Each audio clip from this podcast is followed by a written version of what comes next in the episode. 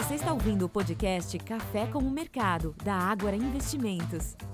Olá, ouvintes! Está começando mais um podcast Café com o Mercado. Este que é a última do ano. Eu sou o Aniton Lourenço, analista aqui do time de Research, e hoje eu tenho a presença aqui de mais dois colegas de área, José Ricardo Rosalém e Henrique Cola. Rosalém, Henrique, bom dia, tudo bem? Fala, El, beleza e você? Fala, El, fala, Rosalém, fala, pessoal. Bom dia a todos. Vamos lá, vamos lá para essa última do ano, essa que é, marca aqui esse dezembro positivo para os mercados. A gente vem de uma sequência é, de renovações de máximas históricas, não só para o Ibovespa, né? lá fora a gente viu também Dow Jones em máxima histórica, me corrija se eu estiver errado, mas a gente viu algum índice também lá na Europa renovando máxima, tem sido uma semana bastante positiva. E a semana ela, ela marca aqui alguns é, indicadores que foram divulgados tanto no Brasil quanto no exterior, mas que não mudou o rumo né, da, desse otimismo observado ao longo do mês, que foi marcado por uma descompressão do, né, do, do, risco no, nos, nos, mercados. É, por aqui a gente teve a ata do cupom, né, na última semana a gente tinha observado ah, os, os, cortes ali. É, os cortes não, né? O corte dos do juros brasileiro nos Estados Unidos não teve novidade, foi a manutenção é, das Fed Funds mas era guardado a ata do cupom para ver se teríamos alguma novidade né, no, nesse ritmo de corte e não teve surpresa. Né? A, a ata reforçou a, a, leitura de que o ritmo de, de, meio ponto percentual é o que o, o, o comitê entende como o adequado para esse, esse, é, essa sequência de cortes que deve continuar.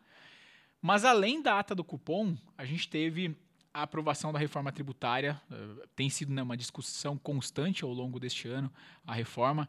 A gente está falando de algo eh, extremamente importante, falando de Brasil, né? São talvez décadas aqui de, de discussões a respeito. Enfim, ela saiu, foi aprovada. É, a, gente, a, gente, não vai entrar muito no detalhe, porque a gente já chegou a comentar em alguns momentos aqui, mas é aquela história, né? É, não, talvez não seja a melhor das reformas, mas depois de tanto tempo à espera, é, a, a boa reforma é a, é a, que passa, é a que aprova e, enfim, ela saiu. Mas nem só, só isso aconteceu, né? Quando se fala de Brasil, a gente também teve é, a S&P, a agência de, de, reguladora, né, a agência de risco ali, re, revendo o rating, a nota de crédito brasileira, ela é, aumentou esse, esse, rating de BB menos para BB, então é, mostrando né, uma, uma, uma, percepção de melhora aqui é, para Brasil e também reviu ali, também aumentando o, a, o rating de crédito das principais blue chips. Destaque para os bancos, por exemplo, que, que tiveram ali é, reavaliação do, dos seus ratings. Então, esses foram os principais destaques da semana e contribuíram para trazer o Ibovespa para essa alta até aqui, é, mais de 1,5% no, no acumulado da semana. Lembrando que a gente sempre grava no começo da sexta-feira, por isso que a gente começou, abriu aqui dando bom dia, então não, não estranhe, provavelmente quando vocês estiverem ouvindo já saberemos se o Fluminense é campeão mundial ou não, mas a gente gravou aqui durante a manhã. É, e nesse ritmo positivo, outros, nos outros mercados a gente também é, observou, né? Na, na, na, Europa é exceção, as, as, bolsas tanto da Alemanha quanto é, da, da França ali um pouco mais negativas. Isso porque é, alguns dirigentes jogaram água no chope essa semana, o, o, mercado esperando que por lá também se inicie um corte de, de juros em breve, mas o que, né, o que foi sinalizado pelos dirigentes é de que eles não vão cortar juros tão cedo. O que é, é é distante aqui, né? Diferente do que a gente está vendo nos Estados Unidos. Os indicadores da semana é, favoreceram a percepção de que o Fed deve começar em breve também esse, esse ritmo de corte. Né? A gente teve é, tanto o PIB do terceiro trimestre, que veio é, abaixo do esperado, para completar a semana, sexta-feira, a gente teve o, o, PCI, que também trouxe essa, essa indicação, inflação crescendo menos do que o esperado. Tudo isso reforça a leitura, então, de que o, o ciclo, de fato, chegou ao fim e o Fed já pode tá, abrir as portas aqui para um início de corte de juros. Mas eu não queria muito aprofundar nesses temas, Rosalém, porque essa semana a gente divulgou e ainda vai divulgar outros relatórios importantes na, na próxima semana, mas nessa semana a gente trouxe o nosso relatório de perspectivas para 2024, renovando as nossas preferências, tra trazendo ali a nossa projeção para o Ibovespa por fundamento até o final do ano que vem, Queria que você abordasse um pouco conosco aqui essa perspectiva para 2024. Legal. Esse relatório já está à disposição dos nossos leitores, dos nossos investidores. Foi divulgado na noite de ontem, quinta-feira, no caso.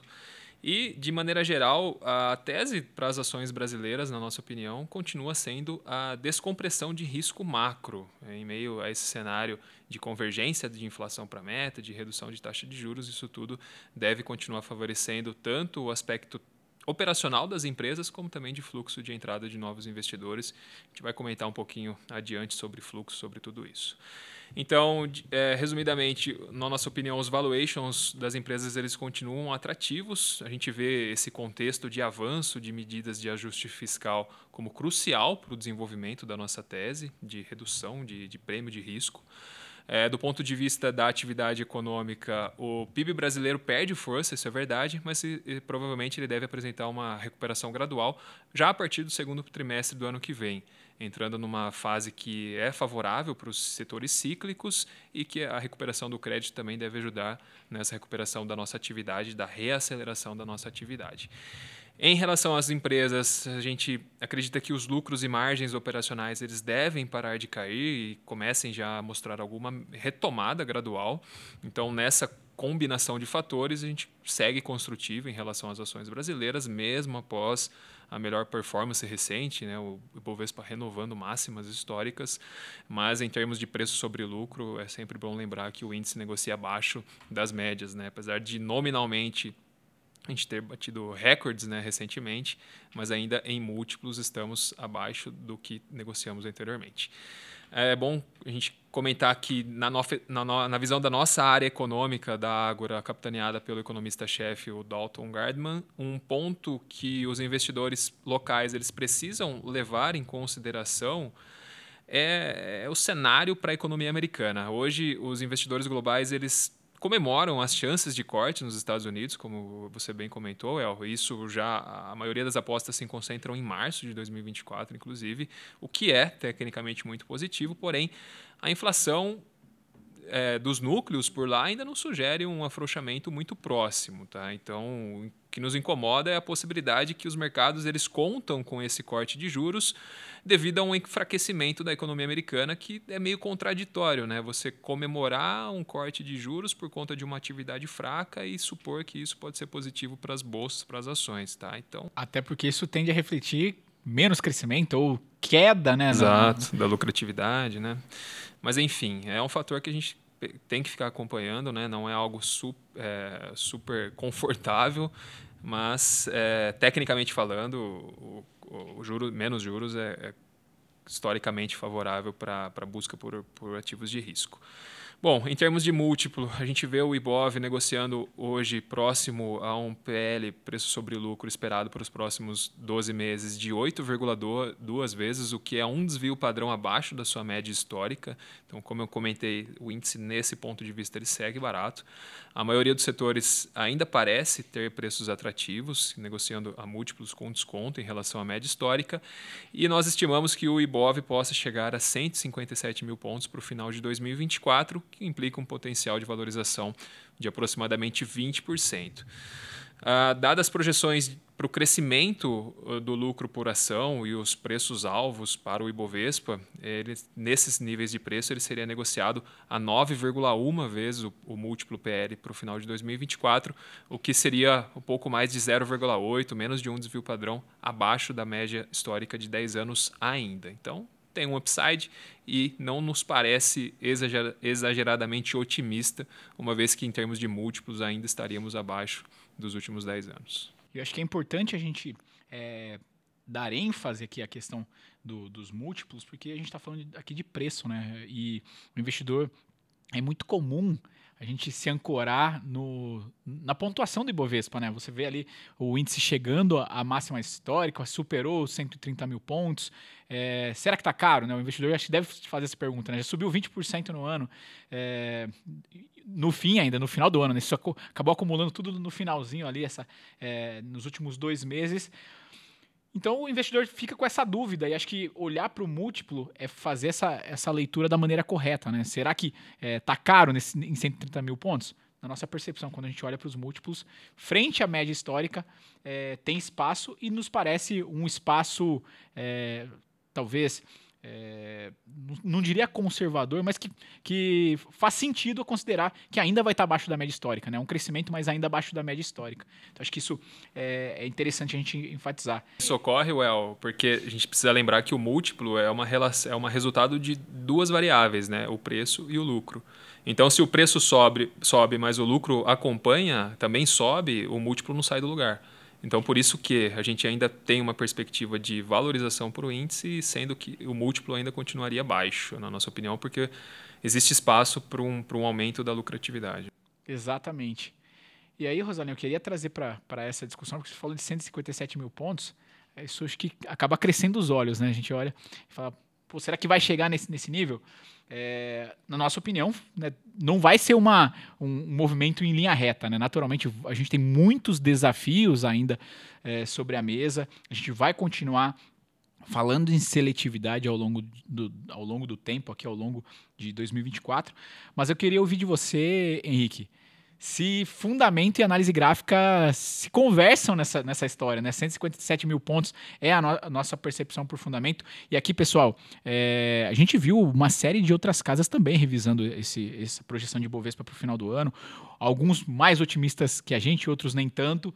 É, mas eu queria saber de você, Rosalém, ou Rosalém não, Henrique, como que fica no gráfico, como que vocês estão olhando essa percepção para 2024 para o Ibov pelo, pelo gráfico? Excelente. Bom, é, é antes de qualquer coisa, esses pontos que vocês mencionaram sobre juros, sobre PL, né, sobre múltiplos, acho que é muito válido nessa discussão. Quando acabar o podcast, o investidor já vai estar bem mais habituado com esses termos, porque no final das contas tudo se desconta a uma taxa de juros. Né? O preço, o que se espera hoje, é um valor é, esperado do futuro trazendo uma taxa presente. Por isso que se fala tanto de juros. Né? E para o investidor, a gente observa aí nas lives, no contato com o investidor pessoa física, muitas vezes não fica clara essa relação. Mas acho que vocês fizeram um contexto aí muito bom.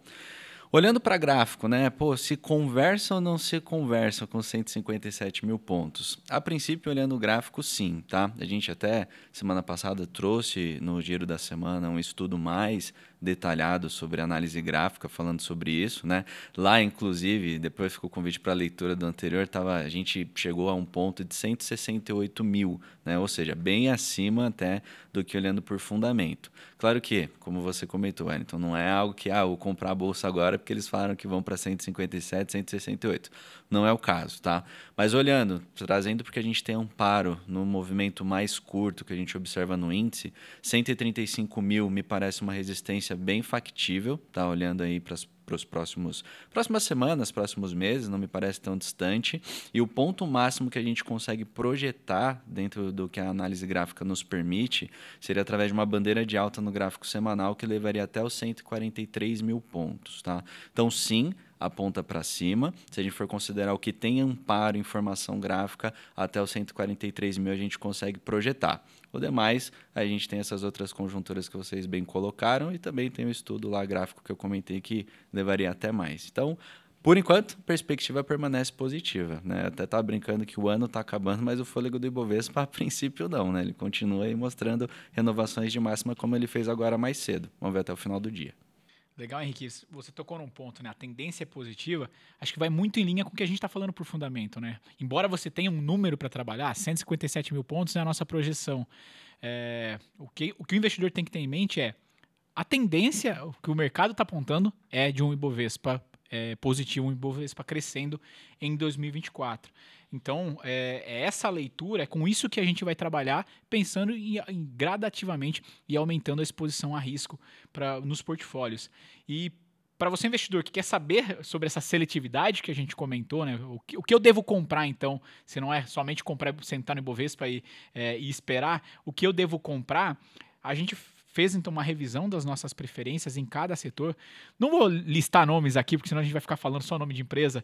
Acho que a ideia é que vocês tenham a ciência que a gente faz esse trabalho de, de escolha dos ativos, das nossas preferências. Então fica o convite para acessar esse nosso relatório especial com as perspectivas para 2024, divulgado na noite de quinta-feira, e lá vocês encontram a, as nossas preferências, bem como em todos os nossos relatórios de abertura, fechamento, a gente coloca também o nosso guia com as nossas preferências, fica aqui o convite. E aí, indo em linha, falando de divulgação de relatório, essa semana é, a gente divulgou também outros dois relatórios que eu gostaria de, de comentar. O primeiro deles foi um relatório de rolagem de preços-alvo do setor de shoppings para 2024. Então a gente ainda não tinha é, levado né, os preços-alvo da nossa cobertura de shoppings para 2024 e agora a gente mantém ali a Alus, antiga Aliança Sonai, como a nossa preferência, só que agora com preço-alvo de R$ 37,00. Seguida ali por Iguatemi, também com recomendação de compra preço-alvo de R$ 33,00. E por fim, Multiplan, também com recomendação de compra e preço-alvo de R$ 38,00. Aqui, novamente, a palavra seletividade entra na conversa, pessoal. Quando a gente olha de maneira macro para o setor de shoppings, eles têm uma característica do que a gente chama de bond, bond proxy, né? São é, ações que têm semelhança com a renda fixa. Nesse caso aqui, a gente está falando de uma receita que costuma ser atrelada à inflação, né? a gente está falando de é, aluguéis, no caso dos shoppings, e, consequentemente, então, entrega inflação, e, e geralmente tem um crescimento acima da inflação. Então, tem essa semelhança com a renda fixa. Porém, quando a gente olha para esse crescimento da receita, acho que a gente tem dois pontos de atenção ainda é, para os shoppings para 2024. Embora 2023 foi um ano positivo, a gente entende que as vendas no varejo ela, a, ainda podem é, encontrar desafios ao longo de 24. E quando a gente olha para os aluguéis, os contratos de aluguel de shoppings costumam ser atrelados ao IGP, IGPM, IGPDI, que vem numa toada de é, deflação, né? se a gente olhar os últimos 12 meses, é 3,5% de deflação nesse indicador.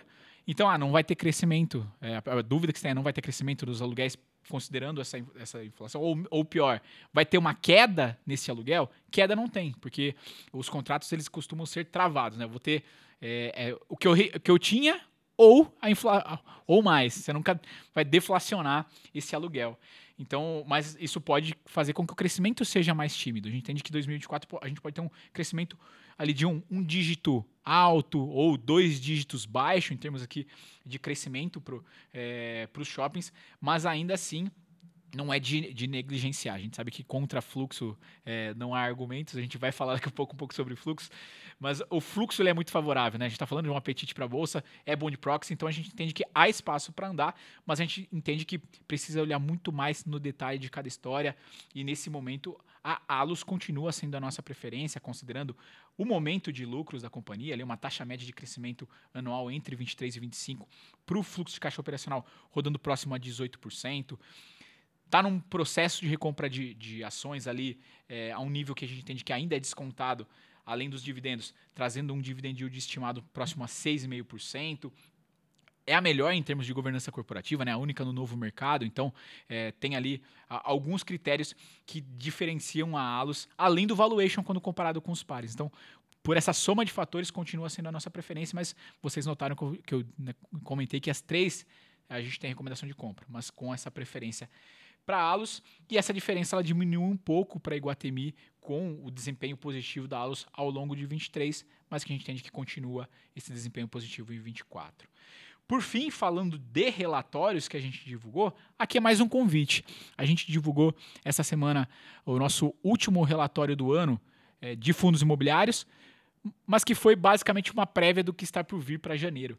Em janeiro, a gente traz uma grande novidade no nosso relatório. Na verdade, a gente vai fazer uma reformulação na nossa cobertura aqui de fundos imobiliários, na qual a gente divide o relatório em três grandes blocos e o primeiro deles é, o, é a principal novidade, que é o bloco Construindo o Patrimônio. A gente começa o mês de janeiro, então, divulgando é, no, sempre no nosso quinto dia útil, a gente vai fazer a divulgação uma carteira recomendada de fundos imobiliários. Então, agora a gente vai passar a ter é, né, uma, uma, carteira recomendada nesse relatório, seguidos do drywall de recados, então é um painel de recados, um mural de recados é basicamente onde a gente traz ali os principais eventos que os fundos divulgaram e por fim o tijolo por tijolo, aonde a gente vai trazer detalhes sobre a nossa cobertura. Então aqui fica também o convite para acompanhar logo no começo do ano. A gente já divulgou esse relatório trazendo um pouco de detalhe de como vai ser essa, essa renovação, né? a gente repaginando a cobertura de fundos, fundos imobiliários, mas o relatório com a nova carteira ele sai no quinto dia útil de janeiro. Boa. Aí, para finalizar, que a gente caminhar mais para uma reta final, mas ainda com temas importantes para discutir, Rosalém e Henrique, queria é, trazer para nossa mesa. em meio a esse ano desafiador que foi 2023, mas ainda assim com 20% de alta do Ibovespa, quais foram os aprendizados que a gente tira aqui de 2023 e que a gente espera que a gente consiga repassar aqui para os investidores, que eles é, também tenham esse aprendizado após esse final de 2023? Legal, El. E esse, inclusive, é o tema do nosso relatório semanal, o Giro da Semana, onde nós fizemos questão de, de listar esses aprendizados, né, compartilhar com, com vocês sobre o que, que marcou a, a nossa dinâmica aqui no dia a dia e contribuir de alguma forma para o aprendizado para o futuro também. E aqui eu, a gente vai destacar alguns deles que a gente selecionou para comentar. E acho que o primeiro deles, well, que chamou muita atenção, o Wellington e Henrique, né, foram a importância dos juros, né? Acho que isso já é conhecido, já é muito falado, mas o que a gente comentou sobre juros aqui nos, nas aberturas e fechamentos de mercado, principalmente nesse segundo semestre, foi coisa de, de maluco. Né? Eu, eu, não. Eu, acho que eu nunca vou esquecer dessa frase que eu ouvi algumas vezes do, da boca do, do nosso economista-chefe Dalton Gardner. É a, a, variável mais importante entre as, as mais, mais importantes, importantes, é os juros norte-americanos. Exatamente. Então a gente falou muito sobre juros. É o balizador principal para remuneração, seja para ativo de renda fixa e também para ativo de, de, renda variável, a gente teve percepção disso na pele. Né? Dizem que juros baixos criam tempos fáceis e juros altos criam tempos difíceis e geram investidores mais fortes. Então a gente teve uma, uma proxy um pouco na prática, sentiu na pele realmente o que, que é isso. Então é, na, na, nossa percepção, né, na nossa visão, esse, o ano de 2023 ficou marcado por isso, especialmente por conta do movimento dos juros americanos. É, nesse ano, a dinâmica dos treasuries é, acabou sendo é, muito importante, tanto quando os, os mercados marcaram um, um, topo recente em julho de 2023, que os juros começaram a subir, aí os mercados realizaram, depois os juros voltaram a cair, os mercados voltaram a fazer máximas, né? principalmente no movimento desse segundo semestre. E acho que a boa notícia é que 2024 pode ser um momento, um ano muito mais tranquilo em relação a esse cenário que a gente teve em 2003, né? 2023, com a continuidade do movimento, movimento de descompressão desses prêmios a partir da, da convergência da inflação para a meta que a gente tem comentado. Exatamente. E se a gente for olhar, só pegar como um exemplo aqui, Rosalém, olhando para as treasuries né, norte-americanas, se a gente pegar a de 10 anos, lá em julho, né, que você comentou, ela teve um, a mínima né, que a gente consegue enxergar ali, por volta do dia 19, foi em torno de 3,75 né, de taxa. Se a gente for puxar agora, ela está negociando próximo a 3,85. Então ela tem um espaço aí para recuar, né? Vem próximo da mínima de julho. Então é o que você comentou, né? Muito se falava, ah, Treasury de 10 anos cruzou de 5, tá mais, tá mais valorizado que a de 5, e agora recessão vai despencar tudo. Não. A gente viu, na verdade, o mercado se acalmando e agora a gente vem já negociando próximo a essa, esse piso aí de julho desse ano. E na, na no pico recente ela bateu quanto lá na máxima, Henrique? A máxima ela chegou a puxar próximo de 5, tá? É, 5%. 4,95 e uns quebradinhos ali. É, foi uma reversão super importante para a continuidade uh, desse, desse apetite, né? dessa dinâmica favorável para a Bolsa. Como disse o Henrique há pouco, é, tudo é descontado a uma taxa e geralmente essa taxa leva muito em consideração aonde está esse nível do juro norte-americano. Né? Quando a gente fala de taxa livre de risco global, é essa é a, é a é a taxa que o, que o mercado como um todo, seja aqui no Brasil, nos Estados Unidos, em qualquer canto do mundo, está olhando para esse indicador. Com certeza. E também só para a gente fala 5%, né? O que isso significa? Se a gente pegar o mercado norte-americano, eles estão acostumados com taxa de juros em torno de 0,5%. Então a gente está falando de 5%. Para o Brasil a gente olha, ah, mas aqui já bateu 20, Não 30%. É mas lá fora 5% é muita coisa, tá? É, e além de juros, que a gente falou muito né, no, durante o ano, inclusive aqui no, no, podcast, outra questão que também importa e muito, né, Rosalém, é a questão do fluxo, fluxo para a Bolsa normal, mas o fluxo estrangeiro, principalmente, a gente também passou aí algumas. Uh, o investidor acabou passando calor com isso, né? Ora com falta, retirada de recurso e agora no final da, do ano um pouquinho mais animado, né? Exato. E uma coisa leva a outra, né? Se você tem juros mais baixos, a atratividade da renda fixa fica menor. E aí o investidor busca alternativas a isso. Então, acho que as coisas andam plenamente alinhadas. E além da, da, correlação negativa né, que a gente percebeu do comportamento das bolsas com os juros, a correlação positiva da, do comportamento do Ibovespa com o fluxo é, estrangeiro foi muito próxima. Tanto quando o índice bateu lá os 121 mil pontos no pico de julho, quando uma entrada super forte de fluxo de investidor estrangeiro entre maio, junho e julho.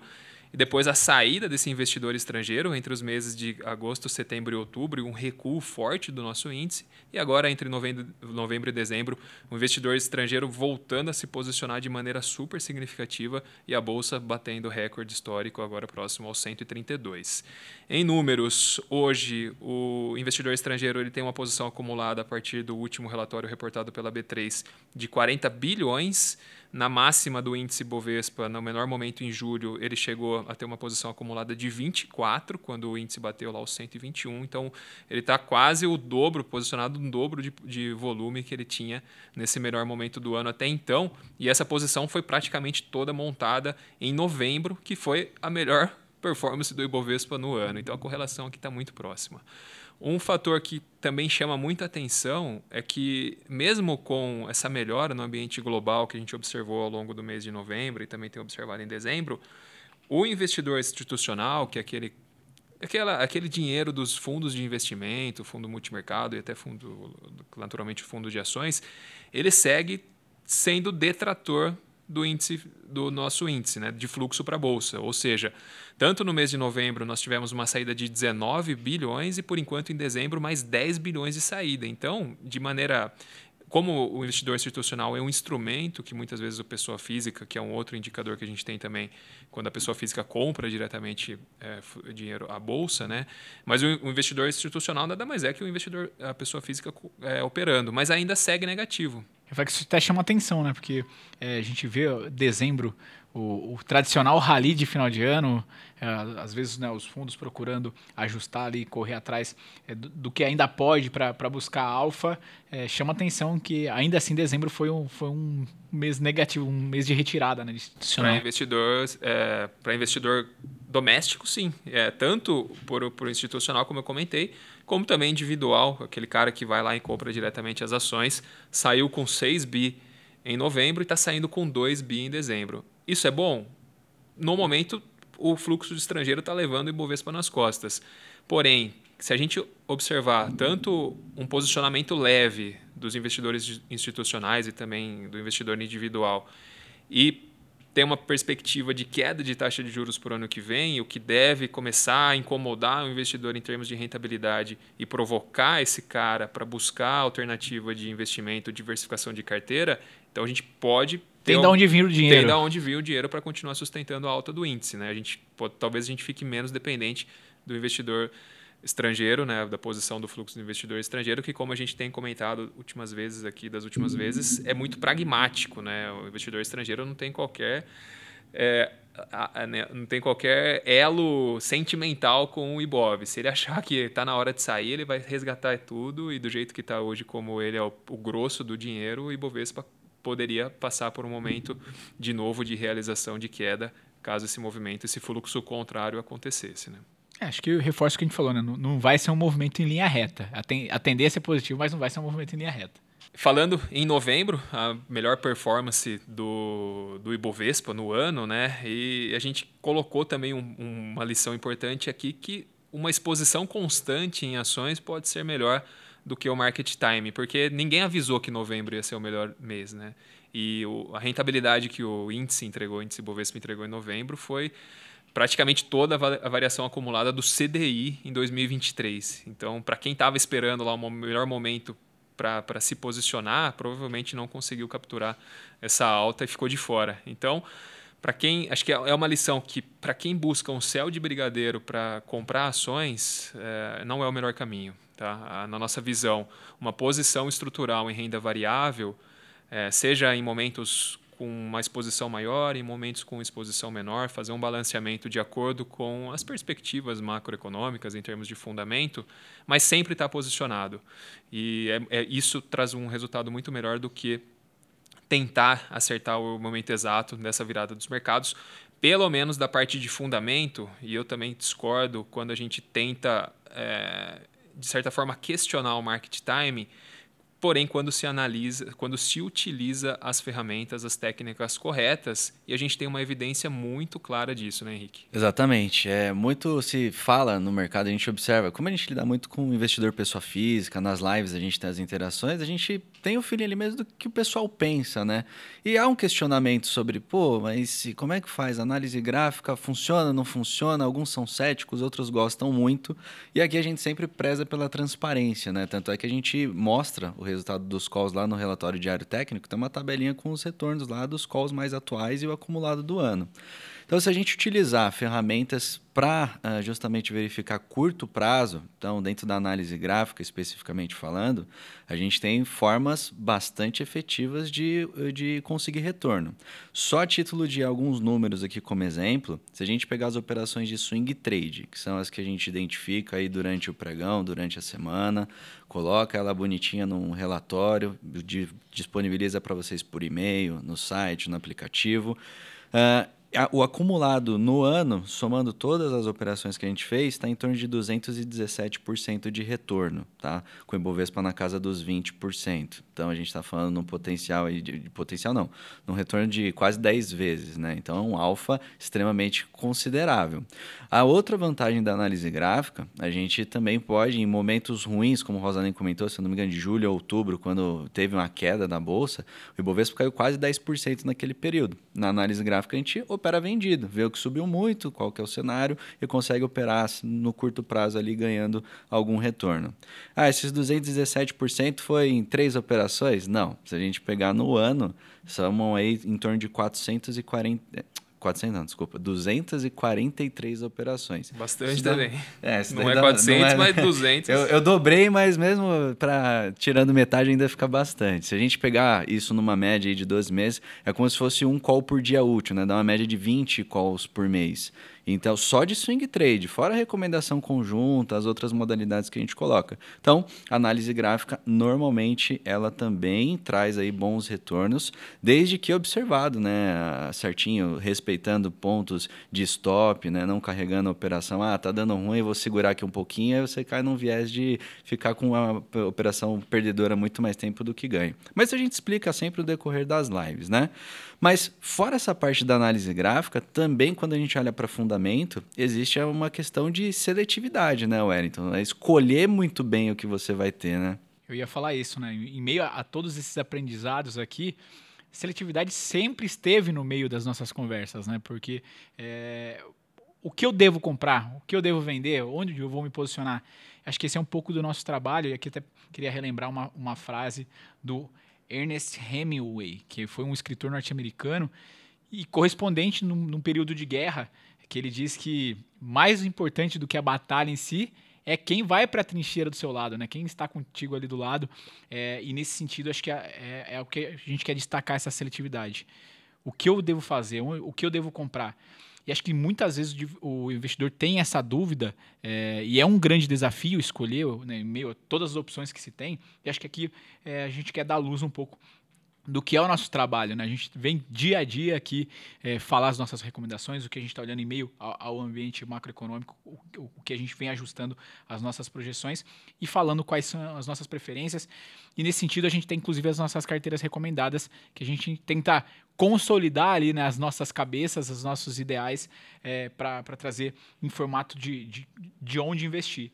E só para dar, dar números, e aqui acho que sempre vale aquele, aquele disclaimer né, de passado não é garantia de futuro, mas só para exemplificar, se, a gente encerrando o 23 aqui, com a nossa carteira rojada, é, entregando quase 47% de, né, de, de alta, frente a um Ibovespa de 20%, um alfa aqui é, espetacular para esse ano de 23, que acho que ilustra essa importância de, de seletividade, né, de, de, escolher bem a, essa cesta, esses ativos que vão compor ali a, a sua carteira. Então, a gente convida mais uma vez, eu fiz alguns convites ao longo dessa, desse podcast a respeito de relatório para acompanhar o nosso giro da semana, que a gente trouxe não somente estes, estes, estes, aprendizados que a gente listou aqui, mas outros aprendizados que a gente tira deste 2023, que foi desafiador, mas ainda assim um, um ano positivo aqui para a renda variável.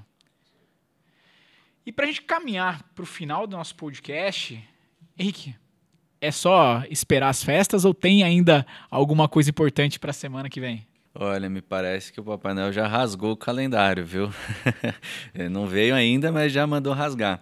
É, para a semana que vem a gente tem alguns indicadores nos Estados Unidos, mas são, todos secundários aí, não tem tanta relevância assim a princípio. Semana que vem é a semana mais curta também, três dias úteis, então a princípio nada que vá que, que acho que vale a pena aqui destacar fortemente. Boa, lembrando então que segunda-feira é feriado, na sexta-feira, né, o, o mercado fechado, fechado para ajustes é, para balanço técnico ali.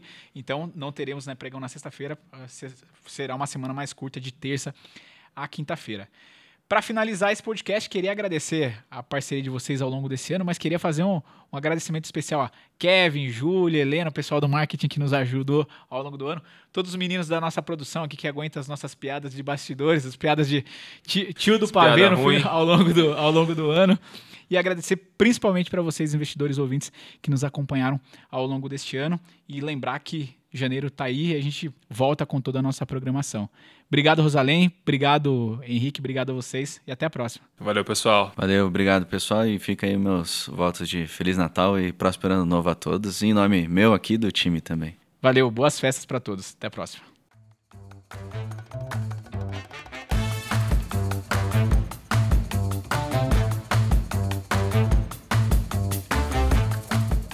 Este podcast não representa promessa de compra e venda ou recomendação de qualquer ativo financeiro, sendo única e exclusiva responsabilidade do investidor a tomada de decisão. Consulte os riscos das operações e a compatibilidade com o seu perfil antes de investir. Rentabilidade passada não é garantia de rentabilidade futura.